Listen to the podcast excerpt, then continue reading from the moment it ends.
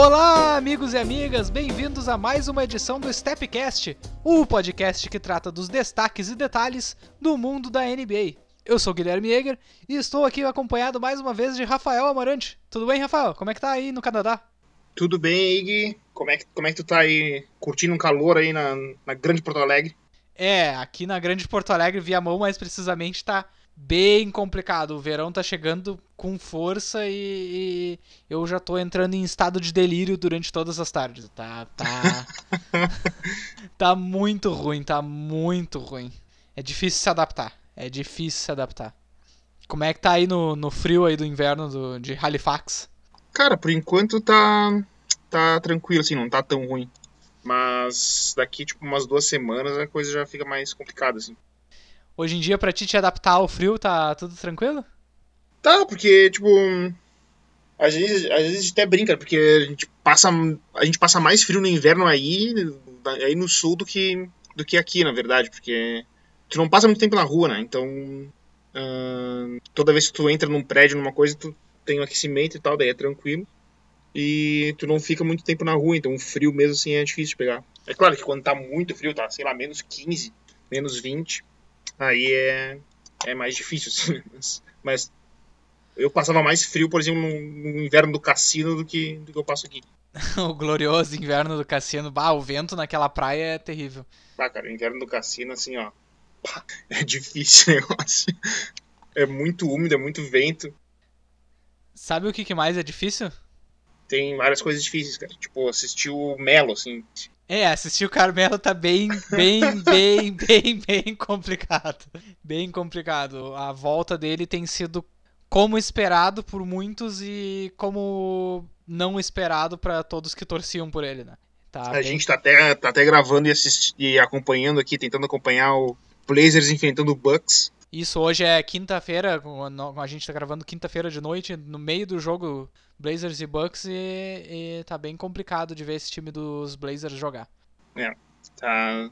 O Bucks já abriu assim no segundo quarto e deve controlar com facilidade, né? Porque até o, o, o Blazers tem vários desfalques. Né? Sim, é o Damian Lillard no momento tá fora. Hoje o Whiteside também tá fora, então se já é ruim com o Whiteside, imagina sem tentando Hoje defender. Hoje é dia de ver Scala Bissier. Hoje é dia de ver Scala Bissier, exatamente. então é um dia bem bem difícil para torcedores de Portland. E se a adaptação do Carmelo ainda é um trabalho em progresso, outro trabalho em progresso que tem sido é a adaptação do Mike Conley, né, no Utah Jazz. Eu queria até ver contigo como acompanhante ferrenho do Utah Jazz, como tem sido inicialmente essa adaptação do time ao Mike Conley e a adaptação do Mike Conley ao, ao esquemas, aos esquemas ofensivos e defensivos do Quinn Snyder? Cara, por enquanto tem sido uh, previsível os resultados, mas também um pouco surpreendente ao mesmo tempo. Então é uma coisa meio contraditória, assim. Tá uh, surpreendente na questão do, do ataque, da, da, da eficiência ofensiva não ter mostrado uma melhora muito grande ainda, mas também é meio previsível essa parte porque sempre ia acontecer uma questão de adaptação, né? Uh, sempre ia demorar algum tempo, assim, era, ia ser muito difícil um plantel tão mudado que nem do Jazz uh, já encaixar direto no começo da temporada. Uh, então, o perfil assim do, do, time continua basicamente o mesmo do, das últimas temporadas, né? A defesa muito forte, muito rendendo bem, e o ataque ainda como um, até no, no momento atual, um dos cinco piores da liga. Então, um, ainda está levando um tempo. E uma coisa interessante até que o próprio Conley declarou essa semana, umas, uma semana atrás mais ou menos, que precisava de um, ele precisaria de um PhD para aprender o ataque do Jazz. Então, um, é, mesmo sendo um ataque que não rende tanto, assim, ele é um ataque muito complexo, né? Tem muito a bola gira muito, tem muito corta-luz acontecendo toda hora. E o Conley ainda está se adaptando a isso, tentando aprender exatamente como é que. quais são os melhores momentos, quais são os melhores jeitos dele, dele se encaixar nesse esquema. Né? Um, e a gente pode ver até no rendimento dele, assim, no, nos primeiros jogos, primeiros lá 5, 6 jogos, foi muito mal mesmo, assim, o Conley parecia até um, nem mesmo, nem, nem ser o mesmo jogador, mas até nos últimos jogos ele tem melhorado, no último jogo do Jazz, que no momento foi contra o Timberwolves fora de casa, ele, ele teve uma atuação bem boa, principalmente segundo, na segunda parte do jogo, assim, ele controlou bem o jogo e conseguiu, principalmente na, na, na questão de assistência, né? Ele estava achando bastante gente, principalmente o Bogdanovic, no, no final do jogo, para matar as bolas ali que, que garantiram a vitória do Jazz. Sim, o que me surpreende também é para falar a verdade, eu esperava talvez que o Queen Snyder simplificasse um pouco o, o, o, roteiro ofensivo do time nesse começo de adaptação do Conley, né? Porque ele, como sendo o armador principal do time, talvez dividindo a responsabilidade com o Donovan Mitchell, uh, era de se esperar talvez que o, o Queen Snyder ele pelo menos no começo, uh, colocasse um pouco mais de pick and roll simples na rotação de jogadas do time, mas não é o caso, né? Eles têm tido múltiplas ações já desde o começo e uh, optaram basicamente por um batismo de fogo por Conley, né? E aí a adaptação dele tem sofrido. Ele tá, por enquanto, uh, com uma média de 15 pontos, 3 rebotes, 4 assistências, com um field goal efetivo de 44%, né? O que é bem baixo. E mas é também é de se esperar que eventualmente quando ele aprender mesmo a, a quantidade de jogadas que o Jazz tem ofensivamente, né? É de se esperar que ele que essa produção melhore, porque ele não, não vejo nada assim fisicamente analisando o jogo dele que tenha alterado demais ainda. Ele ainda não, não chegou num declínio supremo atlético. E é um time também que não tem tanta preferência por, por exemplo, transição, né? É um time que gosta, me, mesmo que seja um time de múltiplas ações ofensivas, é um time que gosta da meia quadra, não é um time que corre, não é um time que corre tanto, desculpa. Inclusive tá nos 10 times mais devagares em velocidade de jogo da liga, né? É, uh... E esse ano tá, tá um pouco mais rápido ainda, Gui, porque geralmente era entre os cinco mais lentos, assim, até tem um pouquinho mais, principalmente pela integração do, do próprio Conley, mas também do Bogdanovich. É verdade, é verdade. É, o já o Conley, já que o se o Conley não, não tem se adaptado bem, o Bogdanovich ele já tem tido uma produção bem bem razoável, né? Bem bem assim, até acima do esperado assim para esse começo de,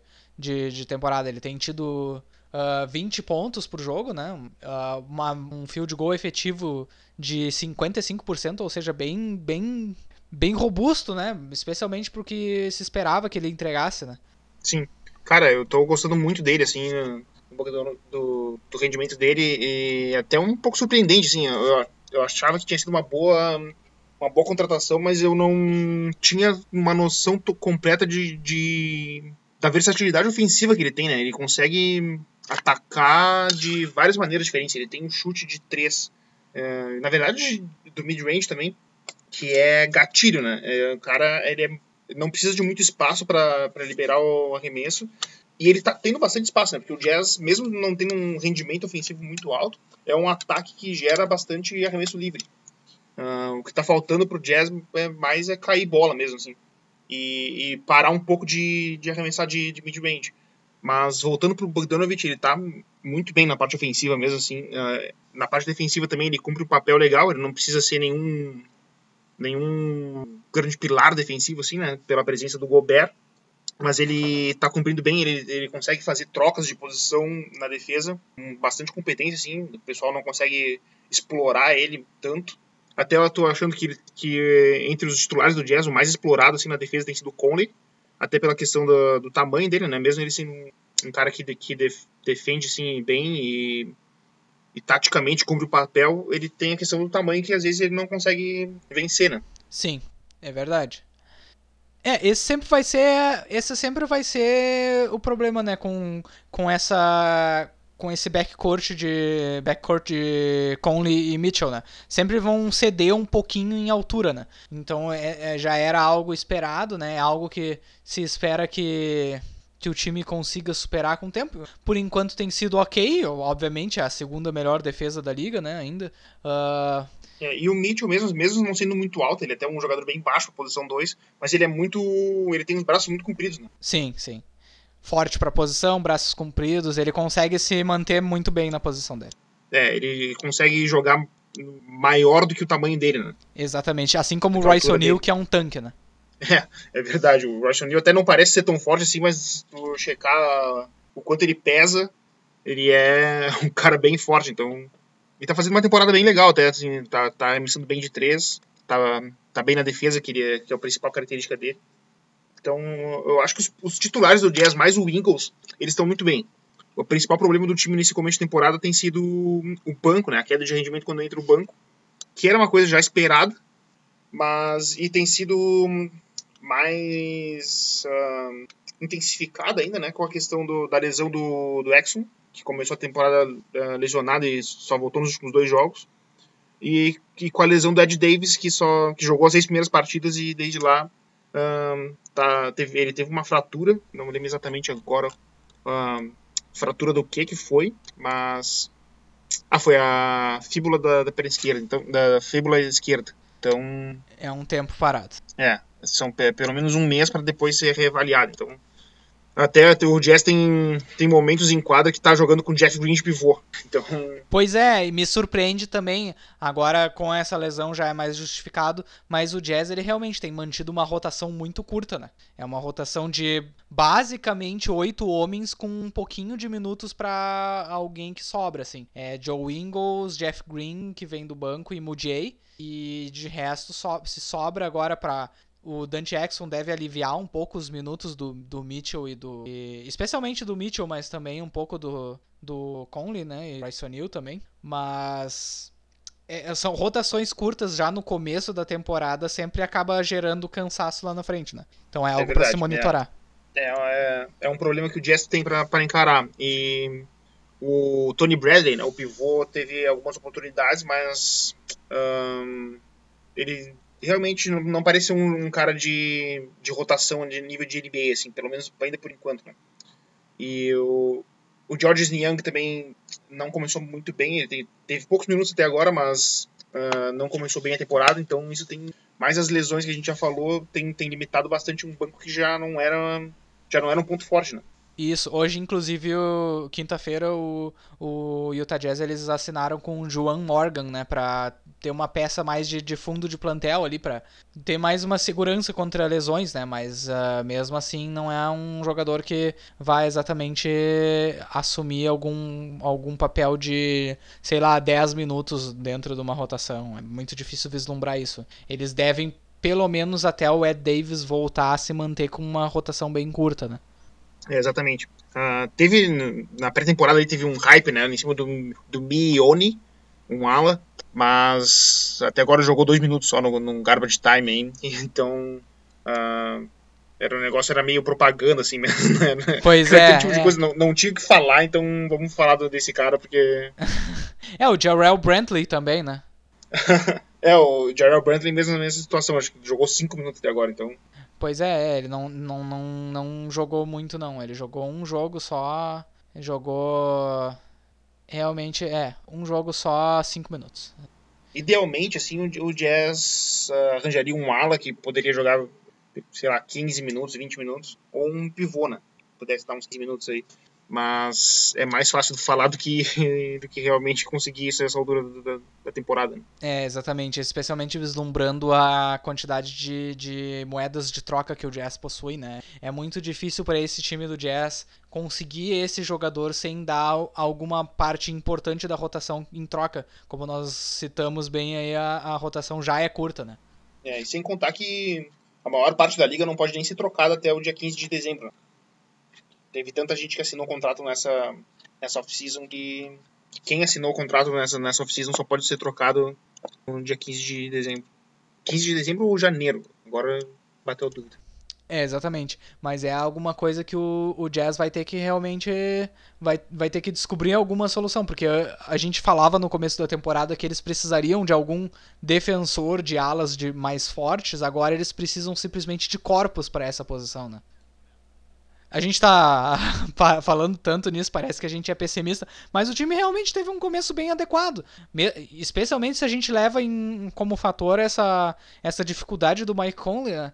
É de se encarar com otimismo, porque com a volta de lesão do Ed Davis e com a adaptação um pouco maior do Mike Conley, é de se encarar com um pouco mais de otimismo que esse time vai conseguir ter um, uma produção maior até ofensiva. Né? É verdade. Teve, o Jazz teve uma ou duas derrotas até agora que, que ficaram com gosto amargo, assim, mas é normal, né? São, são 82 jogos e, isso vai acontecer assim, né? Um, E também é importante destacar que o Jazz, nos últimos anos, é um time que tem com, começado devagar nas temporadas, né? Então tá com, com uma campanha de nove vitórias e cinco derrotas, uh, considerando até que o Jazz não jogou um calendário não muito fácil.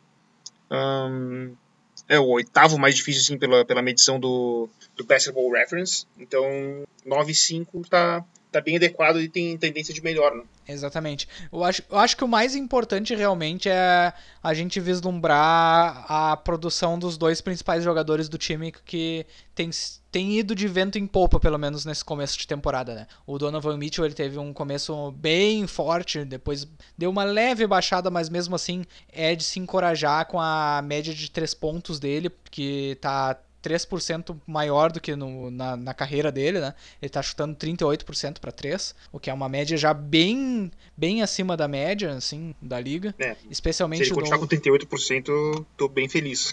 Exatamente, especialmente pelo volume que ele está tendo, né? Ele está tá arremessando 5 arremessos por jogo, diminuiu o volume em relação aos anos anteriores, mas mesmo assim é um volume bem consistente. Então ele tem mantido aí uma eficiência bem boa. Uh, uma eficiência, um, um, uma quantidade de arremessos de quadro efetivo de quase 50%, que condiz com o resto da carreira dele, né?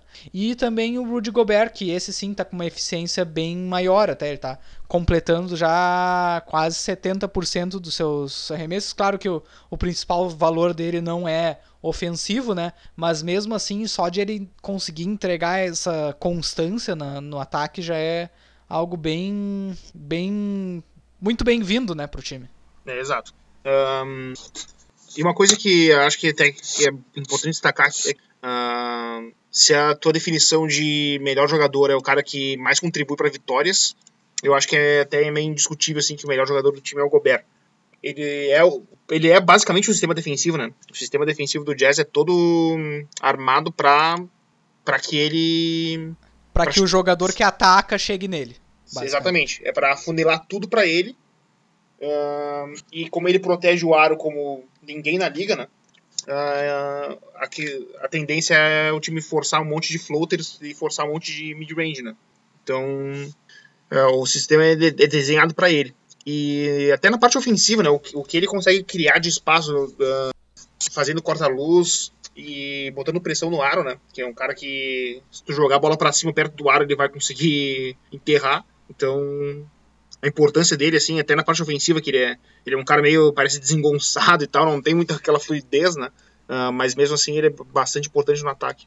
É verdade. Me surpreendeu muito positivamente a atuação do Jazz defensivamente contra o Milwaukee Bucks, né? Foi uma, uma atuação onde eles executaram perfeitamente um plano de Claro, quando se joga contra o Yannis, se espera que ele vá atacar bastante o garrafão, mas eles executaram muito bem um plano de afunilar ele sempre para o Gobert, né? Sempre para dobra, não deixar que ele faça, por exemplo, um Eurostep, uh, defender a transição dele, fazer de tudo para que ele tenha realmente que enfrentar o Gobert, e o Gobert foi muito bem contra o Yannis.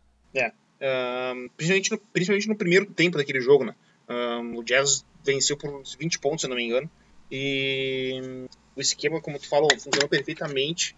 E quando o Yannis conseguia vencer aquela barreira inicial, assim, quando chegava no Gobert, o Gobert estava protegendo o aro perfeitamente. Até deu um toco lindo no Yannis, assim. Sim. Um... Tem poucos jogadores que conseguem se impor fisicamente contra o Yannis e o Gobert. É, exatamente. Um exatamente. Pô, o Yannis pareceu pequeno naquela, naquele lance específico, assim. Foi até uma coisa meio chocante, até.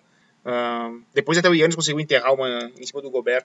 Mas é aquilo, né? Ele, é o esperado que é o que ele vai enterrar em cima de qualquer um mesmo. Exatamente, exatamente. E por falar, por falar em times que estão em pleno processo de adaptação, o Toronto Raptors parece que está se adaptando muito bem, né?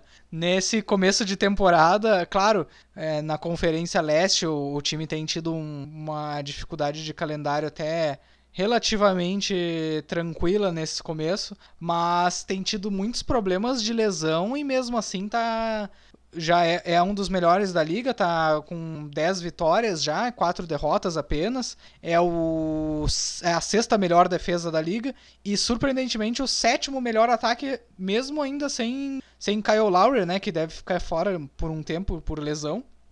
E é impressionante ver que um time que anteriormente se imaginava não ter muito banco, agora tem peças surgindo, né?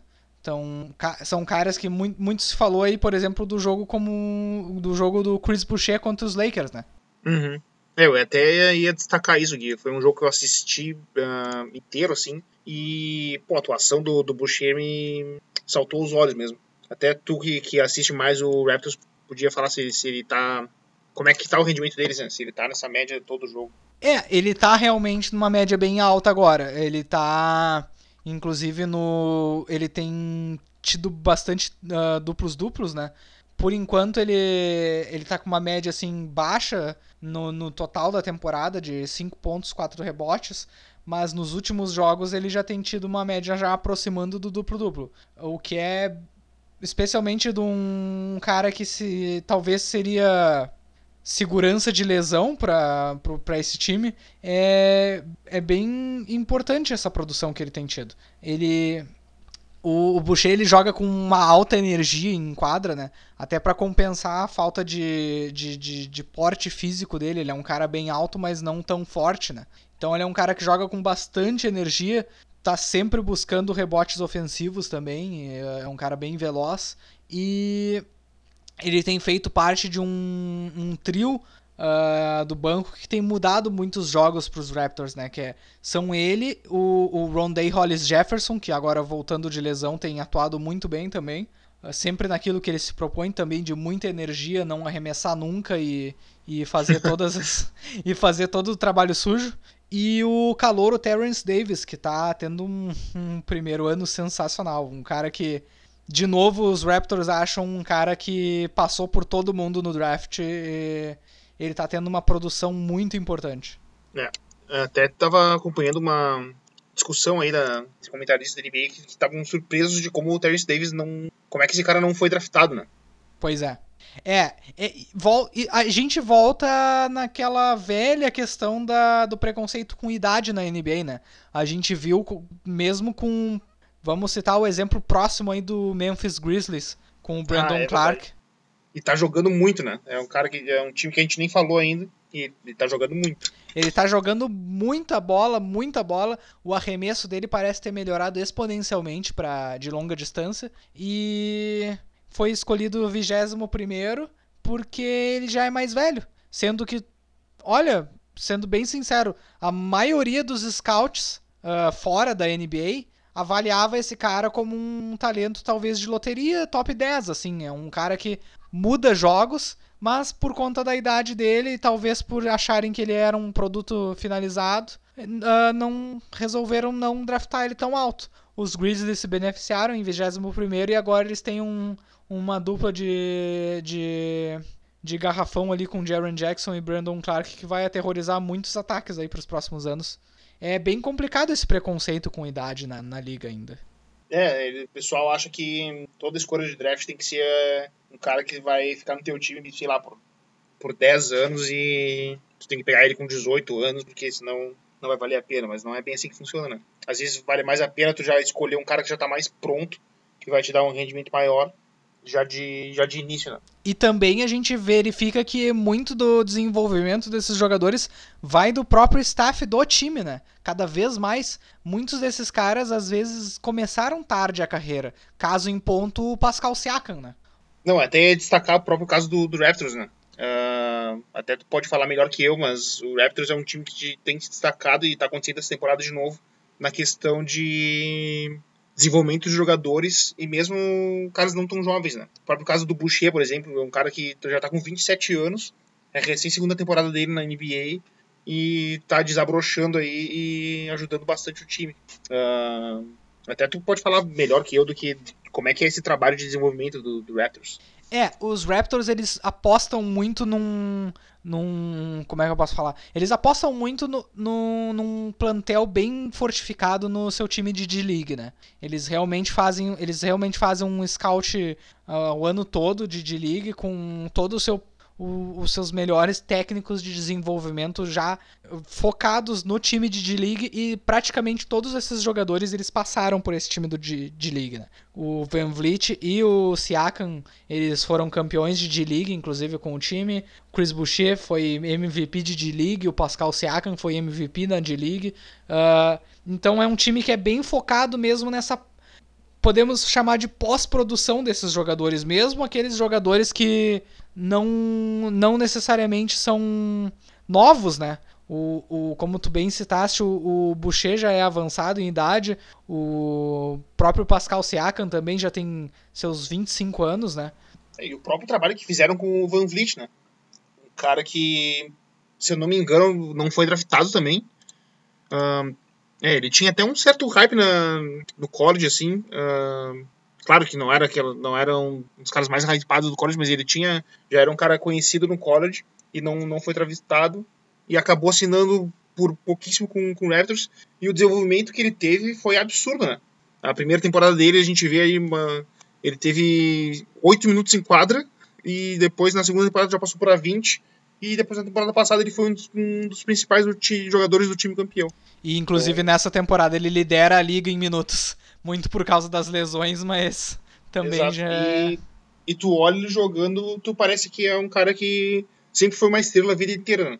É uma naturalidade na condição do time, assim, que, que poucos têm até. Sim, mas inclusive esse, esse desenvolvimento dele como criador de jogadas, ele é um desenvolvimento nessa temporada. Ele, na temporada passada, ele tinha uma criação apenas passável. Ele não era exatamente um jogador de nível titular na liga. Tanto é que na carreira dele ele tinha uma média de 3.6 assistências, o que para um armador é bem baixa. Mas agora nessa temporada, com, claro, também o aumento em minutos, mas a gente vê que ele se tornou um, um, um manipulador de pick and roll muito melhor, né? O que torna bastante mesmo a o que torna bastante aparente mesmo a, a, o foco em desenvolvimento de diferentes habilidades no, nos scout, nos técnicos e nos scouts dos Raptors, né? São o Van Vliet, eles não, não desistiram exatamente da criação dele, bem como no Pascal Siakam eles incentivaram ele a se tornar um, um criador de pick and roll e um driblador, né? O que mudou completamente o teto dele como jogador também. Eu até queria que tu discorresse um pouco aí sobre o, o Pascal Siakam, cara. O que que tu tá vendo dele na temporada, assim? É, o Pascal Siakam, ele tá dando outro salto na carreira, né?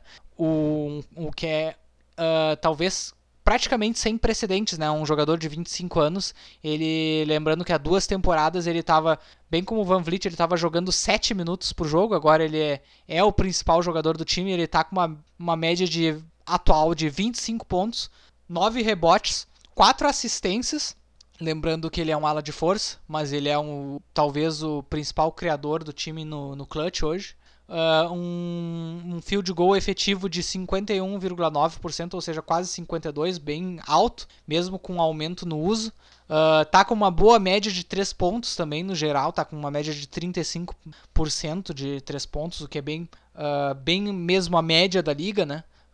em alto volume, o perfil de arremessos dele mudou. Antes ele arremessava só do canto da quadra, agora ele está arremessando step backs, ele está arremessando pull-ups, ele está realmente expandindo o jogo dele de todas as formas. É, é, é, é, é bem é de abrir os olhos o que ele está fazendo. A gente, é, a gente não sabe exatamente como colocar um teto num jogador desses, porque é sem precedentes, mesmo dando todo o crédito ao, ao, ao plantel de scouts do, dos Raptors e plantel de técnicos dos Raptors, é algo sem precedentes esse crescimento dele. Não tem o que a gente saber.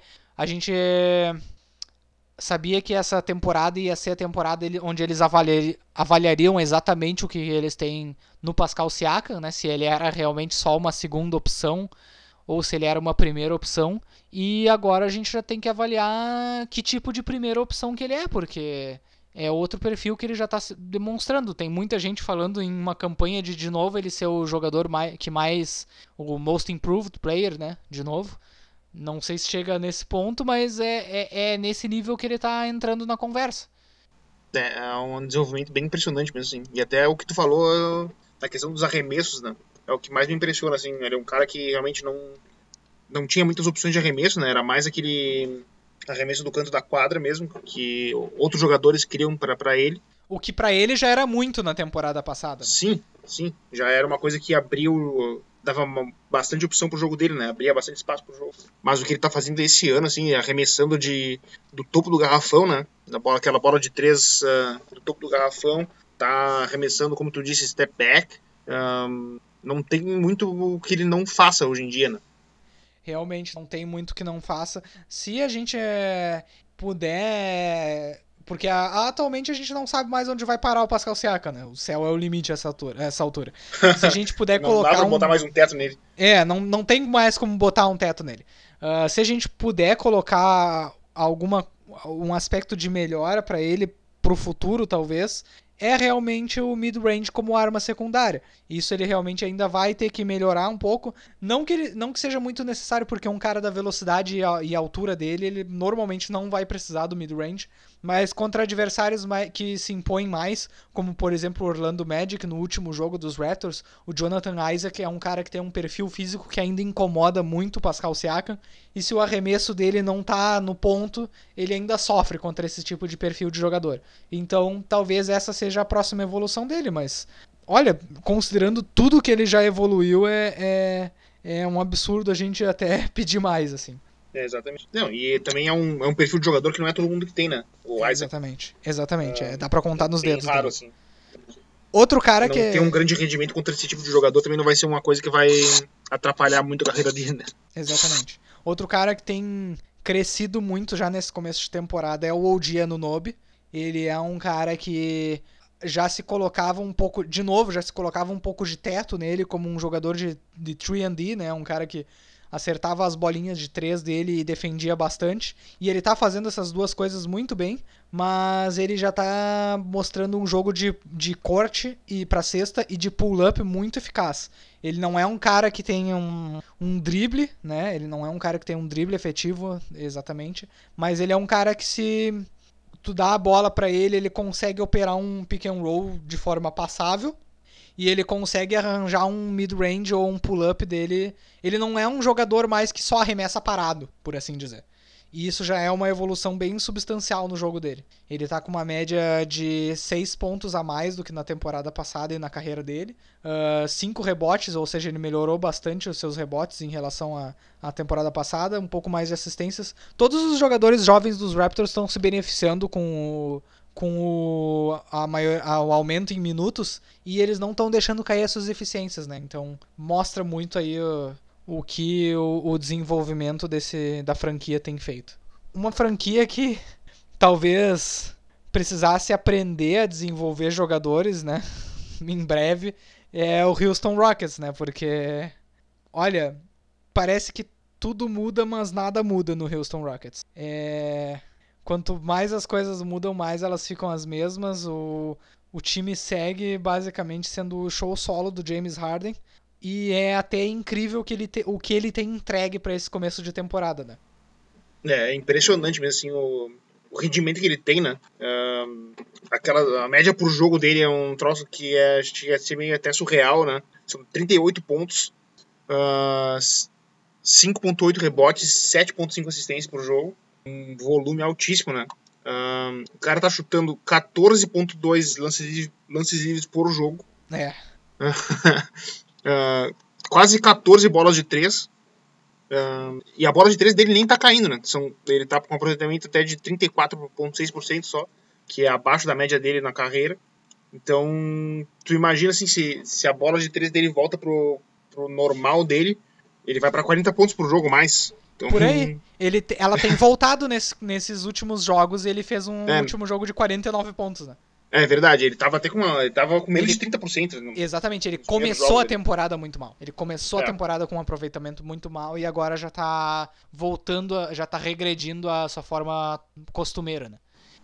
É, é impressionante, assim, é um volume altíssimo, né? Ele tem 40% de usage rating, que é basicamente ele, ele usa 40%, 40 das posses do time é um dos percentuais mais altos da liga. E mesmo com, toda essa, com todo esse volume de ataque, ele tem uma eficiência altíssima, né? De, uh, ele tem 62% de true shooting, que é basicamente o aproveitamento de arremessos levando em conta a bola de 13 e o lance livre.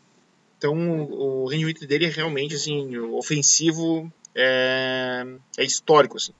É, ele segue com uma carga histórica e o que o maior argumento pró Harden é o rendimento histórico com essa carga que ele, que ele tem que levar, né, pro time. Uh, ele tem o, o, seu parceiro, evidentemente, no, no, Russell Westbrook, mas dada a temporada do, do Westbrook aqui no começo, ele tá melhorando, mas a eficiência dele segue nos padrões Westbrook de eficiência, né? Ele tá se adaptando ainda ao, ao seu novo time, né? Dá pra se dizer que ele tá se adaptando ao seu novo time, mas a gente sabe... ele não é, não é um jogador eficiente mesmo. Ele é um cara que vai te dar muito volume, mas não é, não é um cara eficiente. Exatamente, exatamente. O D'Antoni, ele até tem, tem tentado, como ele já tinha dito no começo da temporada, uh, fazer com que eles joguem sempre um jogando e outro descansando, né? Fazer o chamado staggering uh, dos dois jogadores. Uh, mas a gente nota que esse time ainda depende da produção do Harden para se manter nos jogos, né? E ele tem e, e, ele tem produzido, como ele já vem produzindo há anos, né?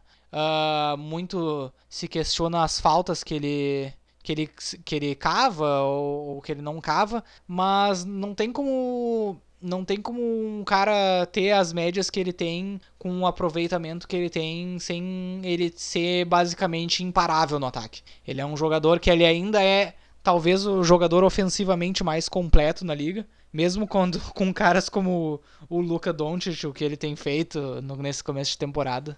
Uh, impressionante o, também o que ele tá fazendo. Outro jogador impressionante, né? Que a gente, que a gente até aos vai 20 anos só, né? Aos 20 anos. Mas o Harden ele ainda é meio que o estandarte para essa produção de volume e eficiência na liga, né?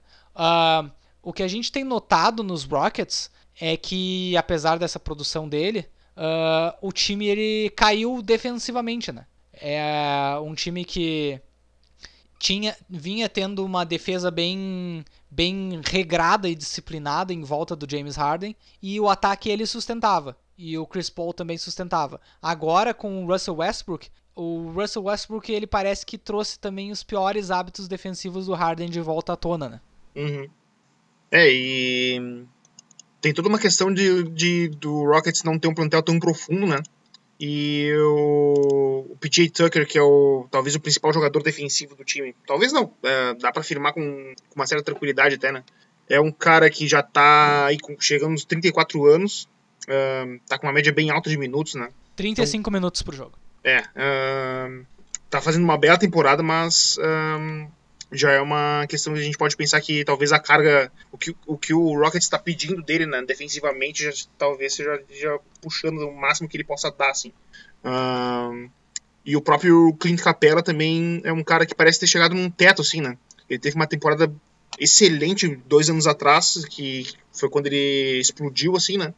E depois disso, na temporada passada e no começo dessa temporada, ele tá, tá com um rendimento bom, mas parece que não que não chega mais naquele nível que ele já mostrou, né? Sim, ele não tem, não ah. apresenta evolução nenhuma. É, então talvez seja por isso que, que talvez, como tu bem disse, o Westbrook não, uh, mesmo ele sendo um cara muito ativo assim, ele tem muitos erros defensivos, né? Então esses, esses fatores aí juntos, eles talvez possam estar impactando esse, esse começo defensivo não muito bom, né? Uma defesa que está aí mais ou menos na média da liga.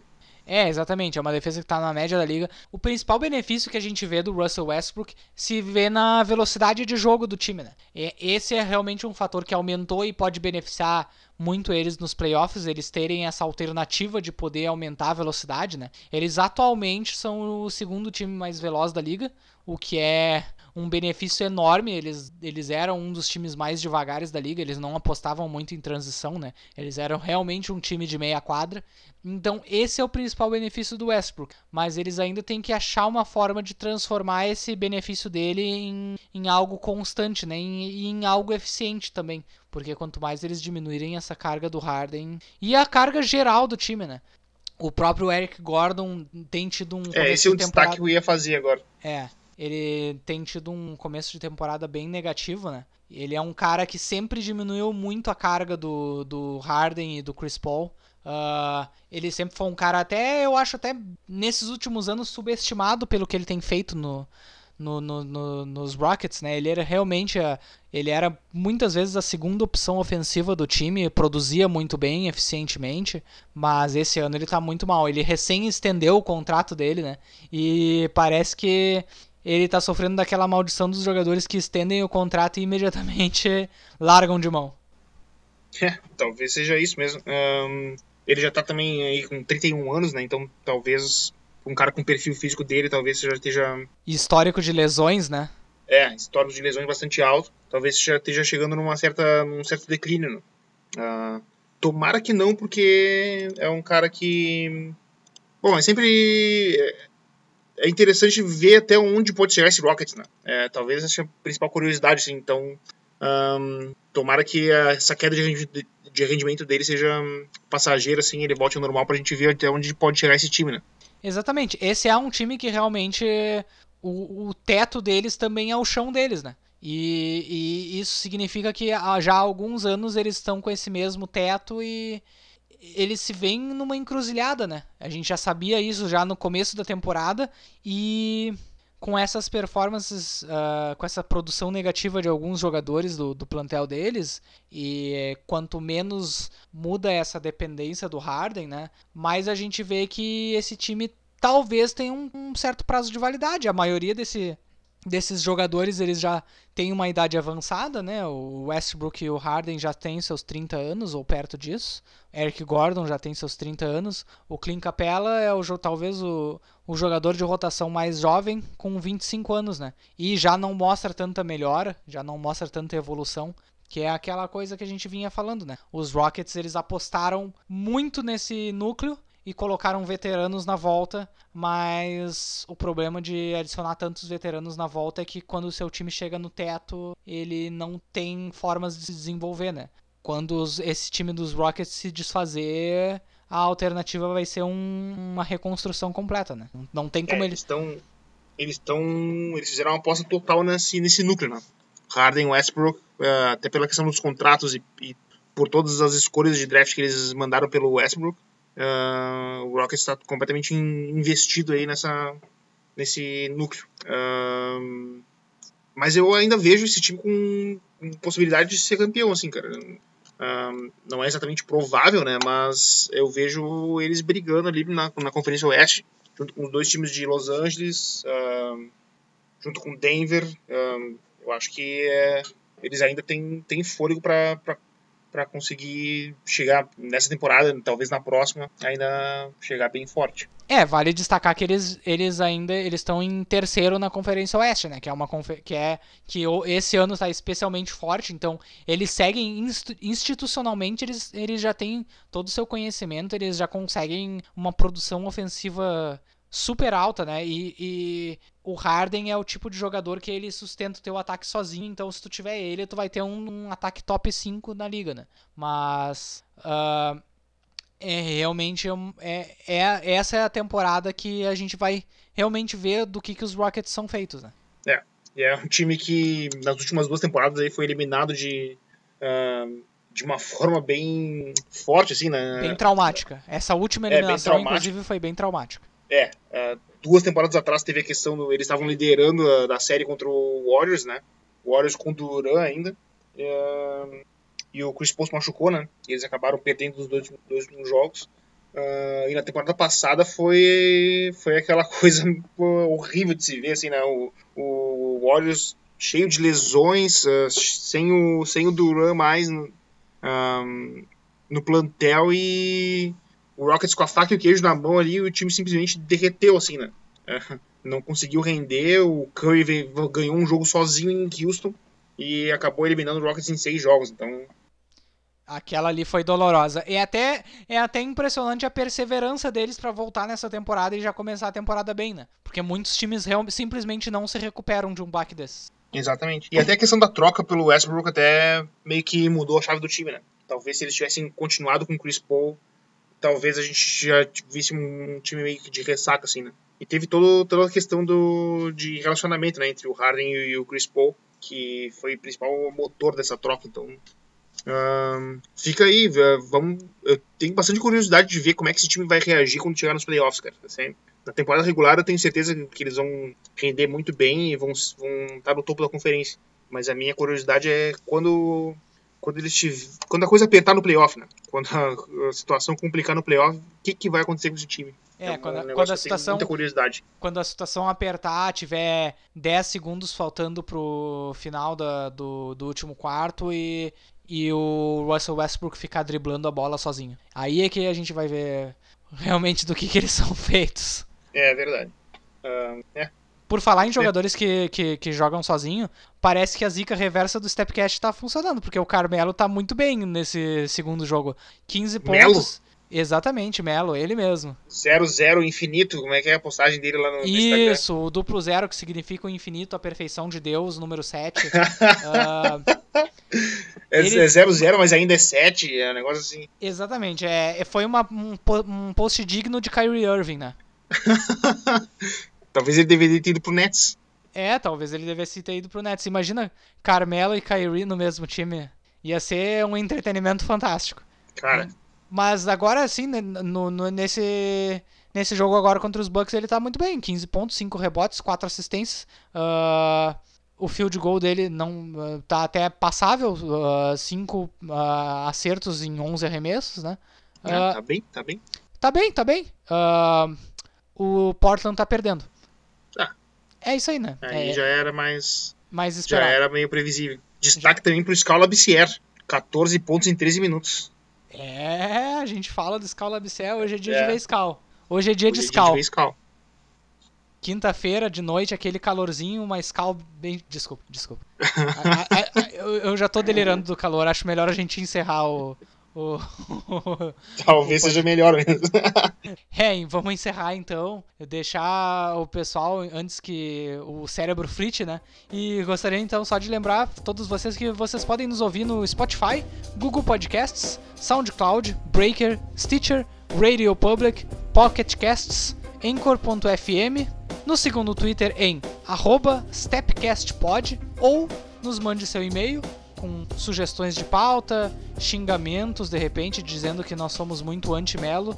Isso em breve vai mudar, aguardem novidades. Mas o nosso e-mail é stepcastpod.gmail.com. Nos encontramos na próxima semana. Muito obrigado pela sua audiência. Obrigado, Rafael, pela participação. Valeu, Gui. E até mais!